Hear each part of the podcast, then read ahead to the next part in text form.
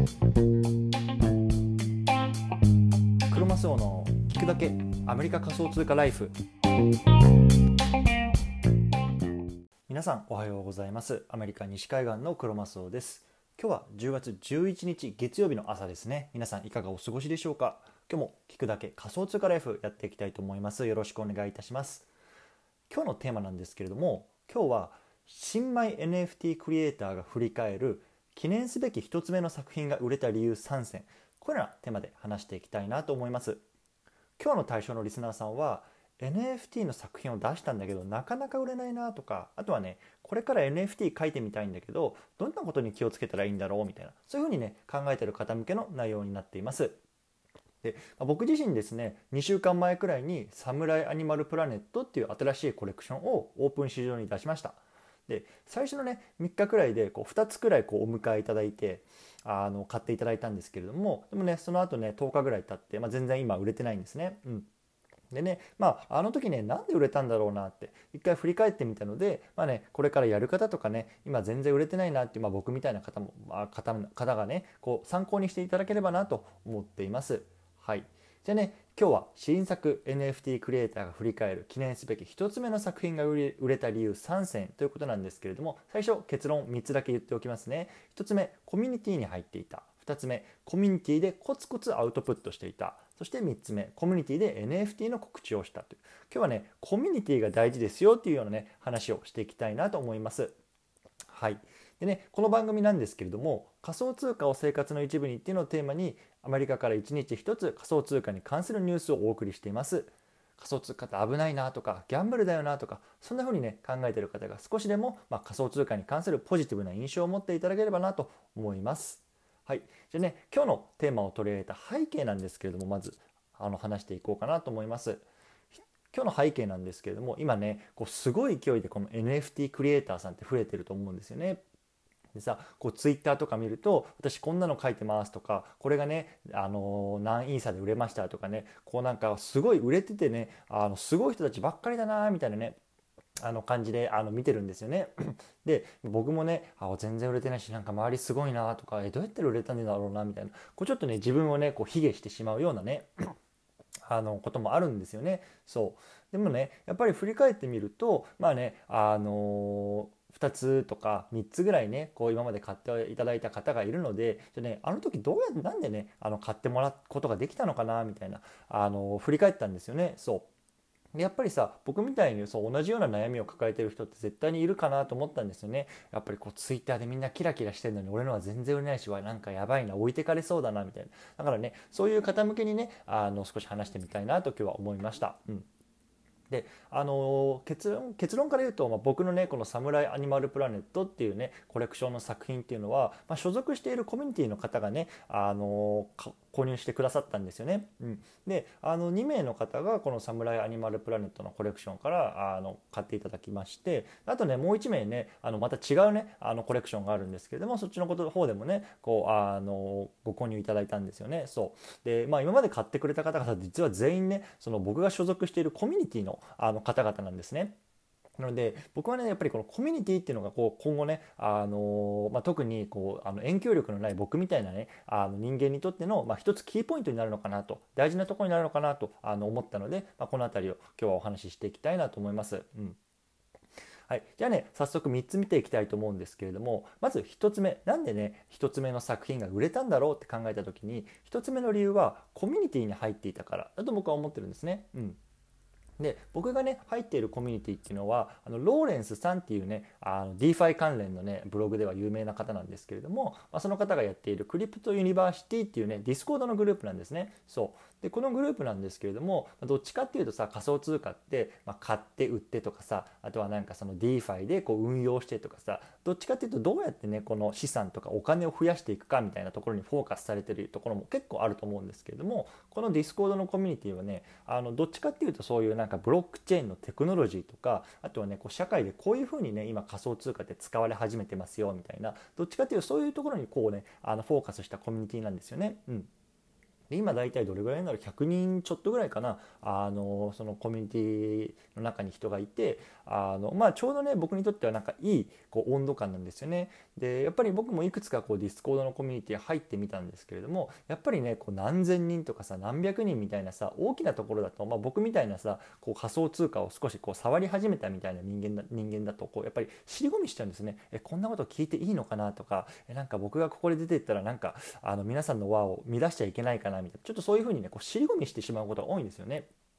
でもやっぱりこういうなんか100人とかさまあほんと数十人とかでもいいと思うんですけどやっぱり小さいコミュニティだとねこうもっとねあの親近感が湧く出るですよね。僕はそう勝手に思ってるんですけどそう。でこれがね、まあ、大事かなとあの思ってるんですよね。やっぱりそういうクローズドなコミュニティでこう一人一人の距離がねあの近いっていうのがねものすごく大切なことかなと僕は思いました。うん。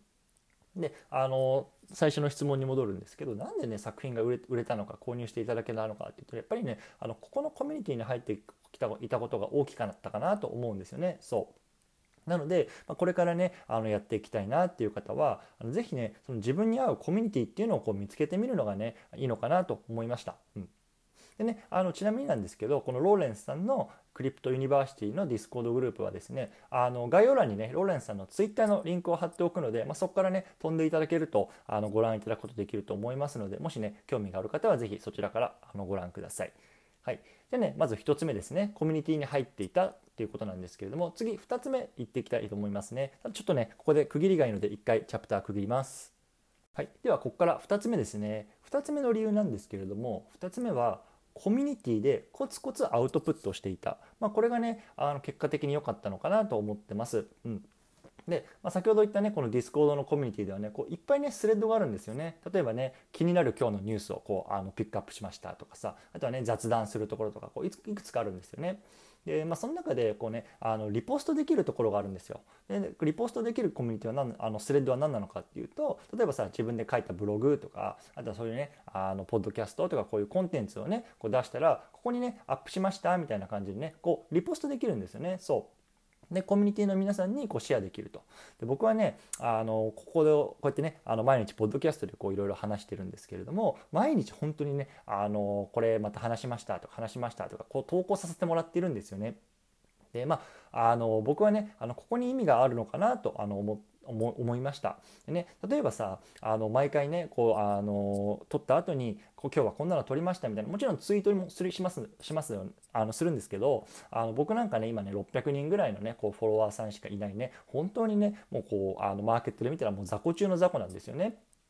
多分ね僕なんかがこうツイートしたとしてもこう皆さんのこうタイムラインにもこう表示されないんじゃないかなと思ってますしやっぱりねこう中に何千人とか何万人っているさフォロワーさんがいるさあのいわゆるインフルエンサーって呼ばれる人たちの、まあ、ツイートとね比較するとやっぱ埋もれてしまうんだよねしまうんじゃないかなと思ってるんですよね。うんでもこういうねあのコミュニティのところにこう投稿すると、まあ、少なくともさ確実にここにいるみんなメンバーのねこう100人にはこう届いてるわけですよね。でまあ見てもらう見てもらわないは別として。うん、でねあの多分僕こうやって毎日こう投稿させてもらっているのでいや本当ねあの正直こいつうざいなとかあのなんか意識高い系で勘弁してくれみたいなね感じてるこうメンバーの方々もね、まあ、正直いるのかなとはあの思ってます。はいまあ、ちょっとそこはね申し訳ないなとも思ってるんですけれどもでもねやっぱりこういうさっきも言ったようにこう僕みたいにこうまだねこのマーケットでの影響力っていうのが弱い場合はこれねこうツイッターのようなこうつながりのね、まあ、薄いというかまあそうですねこうつながりの薄いねこうオープンなコミュニティでこう不特定数不特定多数に拡散していくよりも、まあ、つながりのね濃いねクローズなコミュニティっていうので拡散した方が、まあ、効果があるのかなっていうのをねあの振り返ったら感じてあの感じました。これが2つ目ですね。コミュニティでコツコツアウトプットしていたから売れたんじゃないかというところですね。うん、で最後3つ目なんですけれども3つ目は、まあ、コミュニティでこう NFT の告知をさせてもらったっていう、まあ、ごく当たり前のことなんですよね。やっぱりさあの作品はあの作っただけではもちろん売れなくて、まあ、それを営業したりとかあとはねそのプロモーションしたりとかっていうのがやっぱり必要ですと。で僕もね今回あのこのコレクションを出した時にもちろんツイッターでもやったんですけれどもやっぱりねこのあのコミュニティの中でもあのこういうようなあの作品をローンチしました是非見てくださいみたいなところはねこうシェアさせてもらったんですよね。そう。なので、まあ、そこからねこう見てくださった方々っていうのがね、まあ、あの少なからずいたのかなっていうところはあの感じました。うん。はい、じゃね今までこう3つ話してきたんですけれどもやっぱねこういう話をするとねいやたった3つしか売れてないじゃんとかねあの内輪でね売り合ってもねあのなんかあのダメじゃないみたいなそういうふうにね感じる方もちろんいると思うんですよね。で僕自身はやっぱり、まあ、あのそれでもあのいいのかなと思っていてやっぱりねその1つでも売れたとか2つでも売れて、まあ、3つもあの買ってくださったっていうねこの小さなね成功体験っていうのがあの今の自分にはすごくあの大事かなと思ってます。やっぱり今までねその会社っていうものに属してでさあの、まあ、自分で物を作ってこう自分で売ってくるっていうのをねあのしてこなかった人間がこうねあのこう少しマインドを変えて、まあ、自分でこうゼロから作ったものを、まあ、世の中にね提供して、まあ、それに対してこう対価をあの払ってくださった方がいるっていうのはねやっぱり小さな自信になるんですよね。うんそうでねでもやっぱりここからは少しこうあの自戒も込めて、まああのまあ、注意点というかあのあのまあ、自戒を込めてですねあの話していこうと思うんですけれども多分ねその「サムライアニマルプラネット」のねこう作品そのものがねこういいから買ってくれた方々ではないと僕は思ってるんですね、まあ、変な話さただのなんかドット絵なんですよ。そう。でねクリエイターさんがさプロのクリエイターさん書いてもらったのと比べると、まあ、正直ねあのいやほんただのドット絵ですよ、うん、だからねそのその作品そのものにこうなんかあの対価を払ってもらったっていうよりもなんかねこいつ毎日ねあのラジオで話してねリポストしてんのにこうなんか全然ねあの聞かれてないしねあのブログも書いたのに全然呼ばれてないよみたいなこいつかわいそうだなみたいなどっちかっていうとこうなんか同情してね買ってくれた側面がね強いのかなみたいなところも正直思うんですよね。うんそうそうだからね、あのー、そこはねやっぱり今後はねこう作品そのもののねこう魅力でねこう人を引きつけることができたらなってね思う一方でやっぱりねその物が売れるっていうのは結局ねこういうねこう人としてどう見られているのかなみたいなところが大きいんじゃないかなみたいなのもね、あのー、今回の経験で学びましたというようなね話を今日はちょっと熱く語らせていただきました。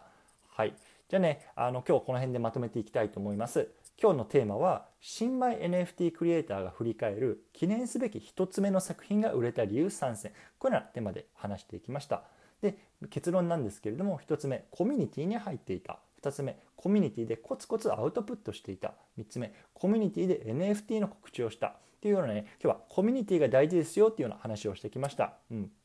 でね、あのまあ、ここでやっぱり強調しておきたいのは、まあ、僕みたいにねそのまだフォロワーさんがこう少ないうちっていうのはこう市場での影響力もあんまりね大きくないですしそれであればねこういうのねこうクローズドなコミュニティ内でコツコツ発信するっていうのがね、まあ、結果的にいいんじゃないのかな良かったんじゃないのかなと思いました。ということでねあのまたねこの Crypto University のね皆さんには、まあ、あのうざいと思うんですけどこうやってね毎日あの配信しているものをまたリポストさせていただきたいなと思いますので引き続きよろしくお願いしますというところですね。はい。でね今日の合わせて聞きたいなんですけれども今日はゲスト対談会。ブログのネタに困った時にビットコインを買ったら人生が変わった話。ということでね、あのこの僕が所属しているコミュニティのまあ、あの創設者であるこのローレンさんにねこうあのいろいろインタビューしたあの回っていうのをあの今回ここに